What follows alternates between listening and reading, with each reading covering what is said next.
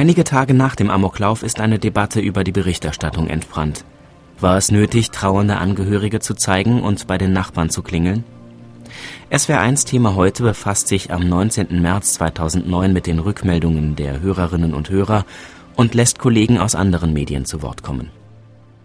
Der Amoklauf von Winnenden in den Medien, Berichterstattung zwischen Informationspflicht und Sensationsgier. Unser Thema heute aus der Landespolitik in SWR1 Baden-Württemberg. Es ist die nüchterne Wahrheit, der wir Journalisten uns stellen müssen. Wir, die Medien, verkaufen Informationen und am besten verkaufen sich Sensationen. Der Amoklauf ist und war eine Sensation. Wie die Medien damit umgegangen sind, bilanziert für uns Jürgen Schmitz. Um 9.30 Uhr am Mittwoch letzter Woche gab Tim K. in Winnenden seinen ersten Schuss ab. 50 Minuten später tickerte die erste Eilmeldung über den Amoklauf in die Redaktionen. Seither sind Radio, Fernsehen und Zeitungen voll mit Bildern, Berichten, Nachrichten und Analysen. Der Kölner Medienwissenschaftler Dietrich Lederle hat langsam genug davon. Hysterie, Übertreibung, das Drankleben an den Opfern, das Ausfragen von den banalsten Dümmlichkeiten in endloser Wiederholung, das kann man kaum noch ertragen.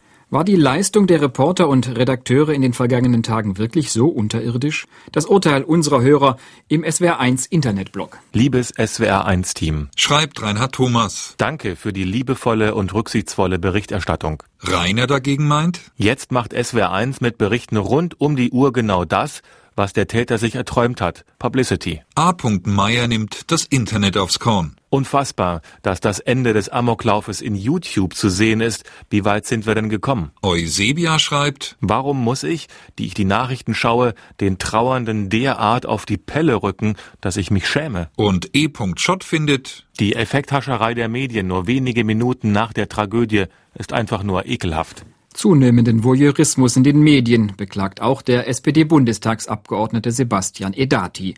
Dagegen nimmt der baden-württembergische Innenminister Heribert Recht die Journalisten in Schutz. Es ist die Aufgabe der Presse, es ist die Aufgabe der Medien, über das, was geschehen ist, zu berichten.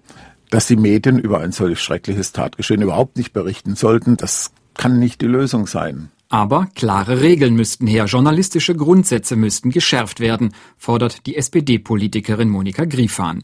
Doch verbindliche Regeln für den journalistischen Umgang mit einer solchen Amoktat zu definieren, das ist für den Medienwissenschaftler Dietrich Lederle kaum vorstellbar. Das ist unendlich schwer und es gibt ja auch kein Regelwerk. Ja, also sowas wie ähm, zehn Regeln des Fernsehjournalismus, mir darauf zu reagieren, hatte noch immer ein Probehandeln, wo man dann entsetzt feststellen, da haben wir zu viel gemacht, da haben wir zu wenig gemacht. Klar ist aber, Nachrichten vom Tatort und Bilder vom Täter sind auch eine Ware. Wer beides hat, macht Auflage und Quote.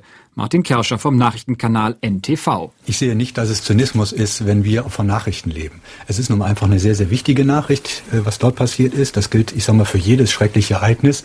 Wenn Katastrophen irgendwo passieren, wollen sich die Menschen erkundigen, die wollen mehr erfahren.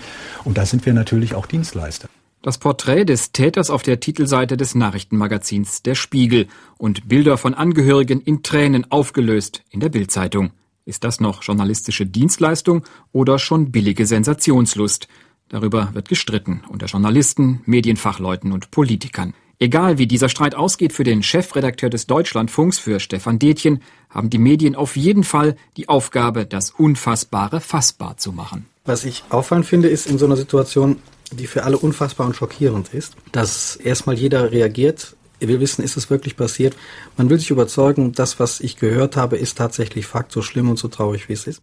Die Medien und in Person die Journalisten arbeiten nicht selten auf dünnem Eis. Und natürlich wird diese Arbeit kritisch begleitet. Im Südwestrundfunk ist es im Großen und Ganzen gelungen, den Mittelweg zwischen Informationspflicht und Sensationslust zu finden.